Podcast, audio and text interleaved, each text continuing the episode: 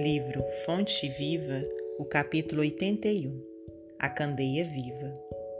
Ninguém acende a candeia e a coloca debaixo do módio, mas no velador, e assim alumia a todos os que estão na casa. Jesus, Mateus 5,15 Muitos aprendizes interpretaram semelhantes palavras do Mestre como apelo à pregação sistemática e desvairaram-se com veementes discursos em toda parte. Outros admitiram que o Senhor lhes impunha a obrigação de violentar os vizinhos, utilizando-se de propaganda compulsória da crença, segundo o ponto de vista que lhe é particular. Em verdade, o sermão edificante e o auxílio fraterno são indispensáveis na extensão dos benefícios divinos da fé.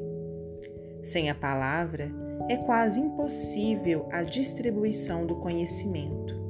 Sem o amparo irmão, a fraternidade não se concretizará no mundo. A assertiva de Jesus, todavia, atinge mais além. Atentemos para o símbolo da candeia. A claridade na lâmpada consome força ou combustível. Sem o sacrifício da energia ou do óleo, não há luz. Para nós, aqui, o material de manutenção é a possibilidade, o recurso, a vida. Nossa existência é a candeia viva. É um erro lamentável despender nossas forças sem proveito para ninguém sob a medida de nosso egoísmo, de nossa vaidade ou de nossa limitação pessoal. Coloquemos nossas possibilidades ao dispor dos semelhantes. Ninguém deve amealhar as vantagens da experiência terrestre somente para si. Cada espírito provisoriamente encarnado no círculo humano goza de imensas prerrogativas quanto à difusão do bem e persevera na observância do amor universal.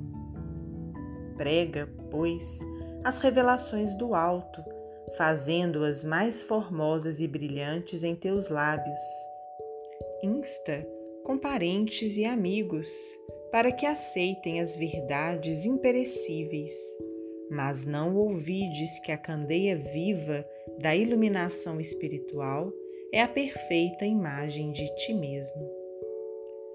Transforma as tuas energias em bondade e compreensão redentoras para toda a gente, gastando para isso o óleo de tua boa vontade na renúncia e no sacrifício, e a tua vida em Cristo passará realmente a brilhar. Emmanuel, psicografia de Francisco Cândido Xavier.